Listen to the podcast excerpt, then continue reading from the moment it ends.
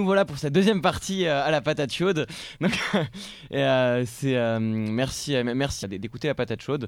Donc, on va repartir pour cette deuxième partie cette fois-ci toujours avec Normand Mousseau, directeur académique de l'Institut d'énergie Trottier, pour parler cette fois-ci du fédéral et de ses, les perspectives énergétiques au Canada.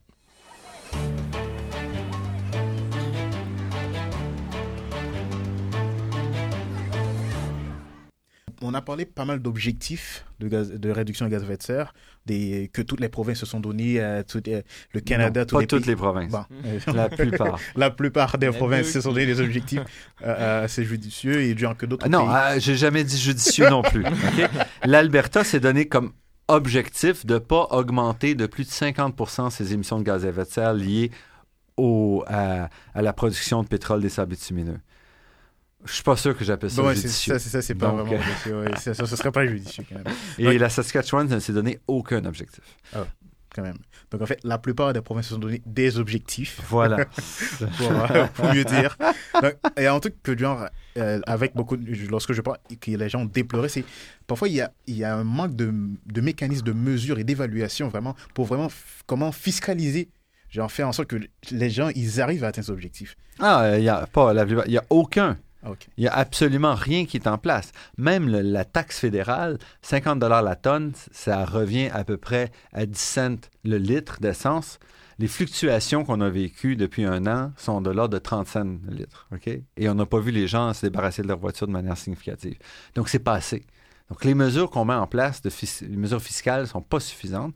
Et pour moi, c'est pas suffisant de mettre des mesures fiscales parce que là, on va étouffer certaines personnes. Il faut accompagner ça de mesures de transformation. Le vrai succès, ce c'est pas en 2050 d'avoir un prix du carbone à 3 000 la tonne. Le vrai succès, ce sera d'avoir un prix du carbone à 0 la tonne, c'est-à-dire qu'on aura tellement transformé notre société qu'on verra pas d'intérêt à produire des émissions de gaz à effet de serre. C'est ça le succès. C'est de faire en sorte qu'on n'a plus besoin, qu'on ne voit pas pourquoi on en produirait. Pas de dire on va pénaliser puis taper, parce que si on est obligé de taper sur une grosse fraction de la population en écrasant les gens en 2050, ben, c'est l'échec de notre transition. Et ça, c'est euh, très utopique. Est-ce que... Non, c'est pas utopique. Est-ce que vous pensez que c'est pas utopique du tout Ce que je dis, c'est que c'est la façon. C'est impossible d'y arriver si on écrase les gens. Si les gens sont obligés de couper sa nourriture, puis le chauffage, puis tout, pour arriver à payer les taxes sur le carbone, ben c'est pas vrai qu'il va y avoir des taxes sur le carbone. Mm. Donc, la seule façon d'y parvenir, c'est de faire en sorte que les gens n'ont pas besoin d'émettre du carbone pour avoir une qualité de vie. Et vous pensez qu'on va y arriver? On n'a pas le choix. Et ce qu'on montre, c'est qu'il y a des technologies qui le permettent. Donc, on peut le faire. Mm. On peut le faire, mais ça, il faut repenser notre approche. Il faut repenser qu'est-ce qu'on entend par notre société désirable, d'abord? Est-ce que. Euh, ensuite, il faut repenser le service? Ce qui est important, c'est pas la source, c'est le service. Moi, je veux manger une pizza ce soir. Qu'est-ce que je fais? Je peux aller chercher les ingrédients, faire la pizza chez moi. Je peux aller au restaurant, manger une pizza ailleurs. Je peux commander une pizza qui vient chez moi. Il y a plusieurs façons d'avoir le même service, qui est la pizza. Donc, quelle est la meilleure façon? Comment on va équilibrer les services pour s'assurer qu'à la fin, les gens ont le service, mais ont un impact environnemental moindre? C'est comme ça. J'ai besoin, pas nécessairement de voyager, j'ai besoin de me divertir. Donc, comment on va construire les services de divertissement pour favoriser et dire, moi là, je mets des taxes assez élevées pour que tu n'aies plus les moyens d'aller en Floride tous les ans, par exemple. Qu'est-ce qu'on offre comme alternative aux gens? Pour le divertir, hmm. pour compenser ce besoin-là. S'il n'y a rien qui est offert, les gens vont trouver un moyen d'y aller. Donc, ce n'est pas la solution. Ou encore, est-ce qu'on peut dire, ben là, si tu vas là, voici des façons de compenser, ou ça va. Il faut offrir des alternatives. Et c'est la seule façon. Je pense que c'est impossible d'aller vers une réduction significative de la qualité de vie pour que les gens soient satisfaits. Ça ne marchera pas. Donc, euh, étant donné que euh, Maintenant, il y, a, François Legault qui est arrivé en tant que Premier ministre euh, et qui, euh, qui n'a pas l'air de vraiment soucier. Hein, en fonction, on voit beaucoup d'articles hein, comme oui, il ne soucie pas vraiment de l'environnement. Il, il pense, il va pas aller à la COP 24, hein, comme on l'a dit au début de l'émission. Euh, à côté, il y a Trudeau qui non plus ne fait pas beaucoup d'efforts. Enfin, c'est ce qu'on voit aussi dans les médias, comme quoi il fait pas beaucoup d'efforts au niveau environnemental. il y a la COP 24 qui arrive d'ici quelques semaines. Est-ce que vous êtes optimiste sur les prochaines années sur, euh, sur nos émissions de gaz à effet de serre et sur notre protection au final du climat et de la biodiversité? Bon, d'abord, pour moi, la COP 24, c'est pas ça qui est important. À la COP, on fait des promesses. C'est pas ça dont on parle. C'est les réaliser. Le fédéral a fait toutes les bonnes promesses. Le problème, c'est qu'il a mis en place à peu près aucun hmm. mécanisme pour atteindre ces promesses. Et c'est là que ça joue. Que M. Legault aille ou non à la COP 24, c'est non pertinent. Ce qu'il faut, c'est est-ce qu'il va mettre en place les mécanismes pour la transformer, les émissions et l'économie du Québec? Mais c'est aussi un message fort qu'il donne de ne pas y aller, euh, c'est... non, le message fort qu'il donne, pour moi, c'est pas un message fort de dire je vais aller faire une autre promesse de plus. Je vais aller perdre trois jours à faire des promesses puis à faire semblant qu'on est bon. Mm. Euh, moi, je vois pas l'intérêt. Mais le message fort qu'il doit envoyer, c'est on veut atteindre nos objectifs, on y croit, puis on va mettre en place, on est des comptables, on est des ingénieurs, c'est quand même une différence par rapport au gouvernement précédent, dominé par des gens, des avocats et autres. Donc on a, et des médecins, là on a des gens qui savent compter, que ce soit ingénieur ou comptable. Là, est-ce qu'on peut s'asseoir et dire on va compter, puis on va s'apercevoir que faire les bons choix, c'est intéressant d'un point de vue économique, d'un point de vue environnemental, d'un point de vue social? Hmm. Et c'est ça qu'il faut démontrer, et c'est ça qu'il faut qu'ils comprennent, qu'ils intègrent et qu'ils mettent en place les mesures pour y arriver. Et donc, si, euh, c'est ça, moi, ça fait mon bonheur. Euh, le fait qu'il soit allé à la COP ou non, on veut sauver un peu de gaz à effet de serre dans les avions. mais, mais, c'est pas ça qui, c'est pas, c'est pas ça qui, qui, projette de faire. Il projette de, de des, des rien. Des... absolument aucun programme environnemental sérieux. Et ce qui est pas mauvais, parce qu'ils n'ont aucune promesse. Donc, ils hmm. peuvent organiser leur flûte sans être à l'encontre de leur programme électoral. Donc, voyons ça pour. On va voir. Je pense qu'il faut donner la chance aux coureurs en disant tes comptables, des ingénieurs, en principe, s'ils ont les chiffres devant eux, ils ne peuvent pas les ignorer.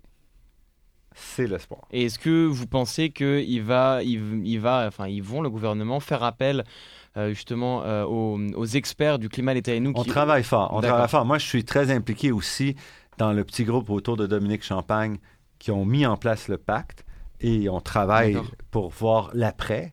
Donc, c'est arrivé très vite, euh, beaucoup plus vite qu'on le pensait. Évidemment, comme scientifique, je ne suis pas parmi les vedettes, donc j'étais c'était sur la photo mm. celui qu'on ne connaissait pas. Mais, euh, mais donc, on est quelques scientifiques autour et l'objectif, c'est justement de voir comment on va intégrer de manière plus large le rôle des scientifiques, comment on va faire un message solide auprès du grand public, auprès du gouvernement, pour aussi aider à avancer. Si vous lisez le pacte, la première partie du pacte, c'est de dire je m'engage à réduire mes émissions de gaz à effet de serre. La deuxième partie, c'est je demande au gouvernement de revoir sa gouvernance et ça reprend pas mal les propositions du climat, l'État et nous. D'accord. Parce qu'on a travaillé avec, et Catherine Podvin, qui était là, avait travaillé dans Canada, Dialogue pour un Canada vert, où on avait produit un rapport pour le fédéral qui allait aussi dans des lignes similaires. Donc, en gros, tout le monde converge vers des propositions, des demandes similaires. Et c'est ce qu'il y a dans le pacte. Le pacte, c'est ça, la beauté du pacte, je pense, par rapport au précédent. C'est à la fois, je m'engage et personne n'est parfait. Il n'y a personne qui est à zéro émission. Et même quand on est mort, on dégage du méthane. Donc, on n'est pas à zéro émission. Alors, personne n'est parfait. Et il faut, au contraire, que les gens qui soient les plus gros émetteurs s'engagent. C'est pas les plus pauvres qui émettent, c'est les plus riches. Donc, si on commence à critiquer, c'est épouvantable, ce riche-là qui a deux maisons puis quatre bagnoles, il signe, bien, c'est lui qu'on veut qu'il change. Bien plus que la personne qui n'a pas les moyens d'avoir une auto, qui prend le transport en commun tous les jours pour aller travailler puis qui n'a pas les moyens d'aller dans le sud ou de prendre l'avion. Cette personne-là ne fait pas d'émissions de gaz à effet de mm. serre. Donc, on peut vouloir qu'elle signe, mais c'est beaucoup mieux que des gens qui sont les pollueurs s'engagent à faire quelque chose. On ne doit pas les accuser d'être hypocrites. Mm, mm. Donc, il faut On les accusera d'être hypocrites dans deux ans s'ils n'ont rien fait. Mais pour le moment, il faut dire voici, c'est vous qui devez vous engager. On attend des plus riches qui s'engagent puis qui fassent quelque chose. Et, euh, selon vous, John, quel serait le, premier pas à faire pour, pour se mettre dans le bon chemin À quel niveau? À l'individu, société, industrie. Société.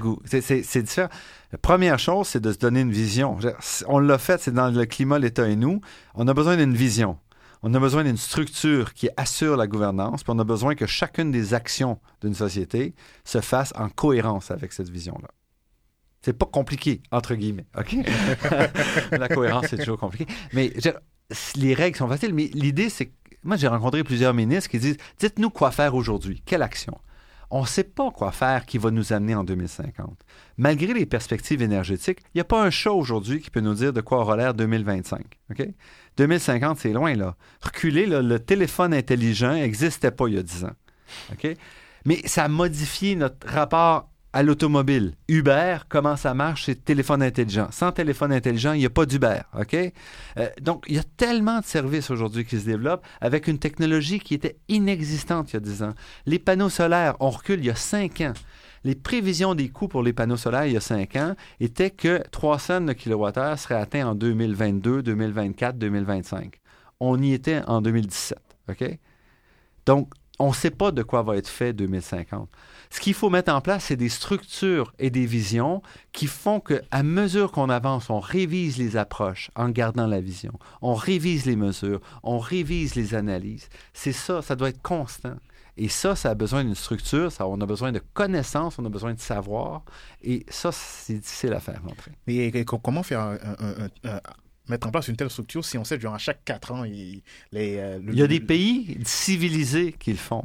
Je reviens encore une fois. Pour moi, la civilisation, c'est ça. C'est d'être capable de dépasser le cycle de quatre ans puis de dire on a un objectif de société qui nous amène quelque part. On l'a eu au Québec. On l'a eu dans les années 60. On a eu Maître chez nous qui nous a tiré jusque dans les années 80 à peu près. On a eu au Canada, euh, ça fait longtemps, en tout cas, Canada, c'est plus compliqué à, repenser. Là. Mais donc, ça s'est fait. C'est pas impossible de le faire. Il faut prendre des risques, il faut se projeter, il faut être ambitieux. Et, et l'Angleterre, par exemple, a mis en place une structure pour réduire les émissions de gaz à effet de serre qui a perduré pendant 15 ans. Avec le Brexit et tout, depuis deux ans, ça a pris un peu le côté sur d'autres problèmes mais ils existent encore, ils agissent encore. C'est un peu moins efficace que c'était. C'est aussi parce que, comme toute structure, tu les fruits mûrs, tu les ramasses au début. Après ça, ça devient plus dur. Et là, il faudrait qu'ils modifient leur structure. Ils vont probablement le faire. La, Suède a changé. La Suède, c'est pas une dictature, là. Ils changent de parti politique. Et pourtant, ils ont maintenu le cap sur l'indépendance énergétique pendant 40 ans. Donc, il n'y a aucune excuse de ne pas être capable de le faire. Les choses vont fluctuer, les, les poids, les contraintes, les objectifs, les importances vont fluctuer en fonction des gouvernements, c'est clair. Mais ça ne nous empêche pas de se projeter. Mais la, différence entre les, Suédois euh, et, les Québécois, c'est que les Suédois vont aussi faire pression au niveau du parti politique. Et le parti politique, s'il n'a pas de vision verte à long terme, il ne va, pas, euh, va pas être élu, tout simplement. Alors que ça va pas être le, au Québec, bah, la, preuve. Hein, Moi, je suis pas convaincu de ça, d'abord. Et deuxièmement, on a un problème d'éducation au Canada puis au Québec. Il faut éduquer les gens. Et ça, on ne le fait pas. Mm. Euh, je vais donner juste un exemple. La taxe sur le carbone. Quand la Saskatchewan et l'Ontario se sont retirés, donc l'Ontario, il venait d'avoir des élections. Donc il y a des gens qui ont voté pour le parti qui se retiraient de la taxe sur le carbone. Le message de M. Trudeau, c'était de dire que vous vouliez ou non, on va vous imposer la taxe. On va vous la passer à travers la gorge. C'est pas ça d'éducation. L'éducation, c'est d'expliquer pourquoi on a besoin d'une taxe, pourquoi les gens vont en bénéficier aujourd'hui. Il faut faire contrepoids au message des conservateurs qui disent cette taxe-là va écraser les citoyens, va détruire l'économie. On a besoin d'un message positif équivalent de l'autre côté. Il n'a pas été livré. Au Québec, on est dans un marché du carbone à 18 la tonne, 3 cents le litre d'essence.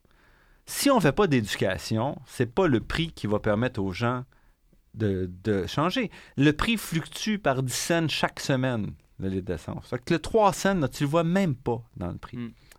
Alors, ce qu'il faut, c'est utiliser le marché du carbone pour dire aux gens, soyez conscients que là, vous payez 3 cents, mais dans 2, 3, 4 ans, c'est un prix qui, qui reflète une petite partie du coût environnemental de vos choix.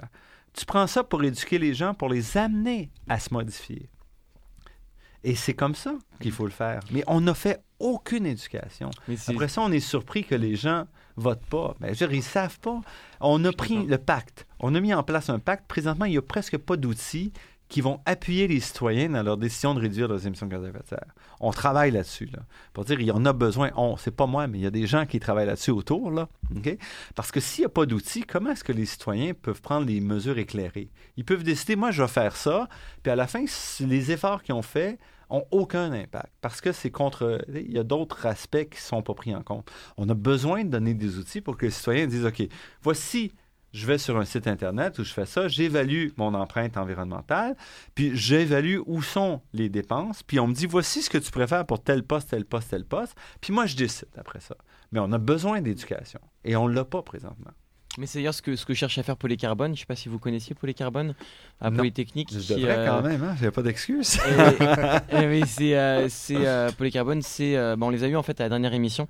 D'accord. ils sont en train de développer une sorte de marché du carbone pour l'individu dans le sens où on rend un peu ses habitudes alimentaires, on rentre surtout sur les aliments et sur les transports, ah euh, pour euh, qu'on voit la progression d'une personne, où on en est au niveau de euh, nos, dépenses carbone, en fait, mhm. au niveau de l'individu, au niveau de la communauté de Polytechnique.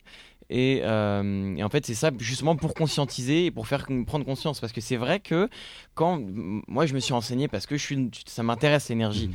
Je me suis renseigné sur le marché du carbone.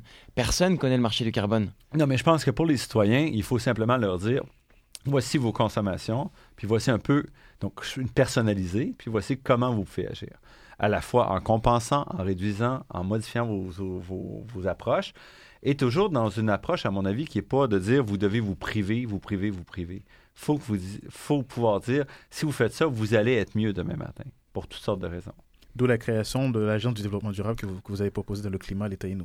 Oui, donc une agence qui, elle, va faire l'éducation, va aller chercher l'information et va faire l'appui à la fois dans les mesures, à la fois dans ce qu'il faut faire, dans la veille technologique, dans la veille des mesures, va appuyer les autres actions du gouvernement et va assurer la cohérence grâce à des évaluations un peu de, plus larges. Parfait c'est difficile d'arrêter, mais il va falloir arrêter. Euh, ça fait 15 minutes que je regarde l'heure et que je me dis, ah, faut que ça fasse 30 minutes, mais non, c'est pas, pas grave. Euh, merci beaucoup, Normand Mousseau, pour, euh, pour ces superbes échanges. Ah, ça a été un plaisir. merci à vous de faire cette émission. C'était très, très instructif. J'ai pris beaucoup de plaisir. Donc merci, merci beaucoup. Donc vous pouvez nous retrouver donc, sur la patate chaude sur SoundCloud, sur Stitcher, sur iTunes Podcast aussi. On est sur Facebook. Euh, allez liker notre page, soutenez-nous si vous avez aimé cette émission, si vous avez aimé euh, euh, le contenu, si ça vous a touché aussi. C'est un sujet qui, qui, qui, nous touche de plus en plus et c'est Si vous n'avez pas signé le pacte, engagez-vous, allez sur lepacte.ca et signez. Le pacte.ca, c'est ça d'ailleurs, j'ai pas encore, j'ai même pas encore vu. J'ai juste commencé à lire des, articles par rapport à, ça sans avoir vu son contenu. Donc merci beaucoup Normand Mousseau d'avoir d'avoir participé à cette émission. Bonne soirée. Bonne soirée.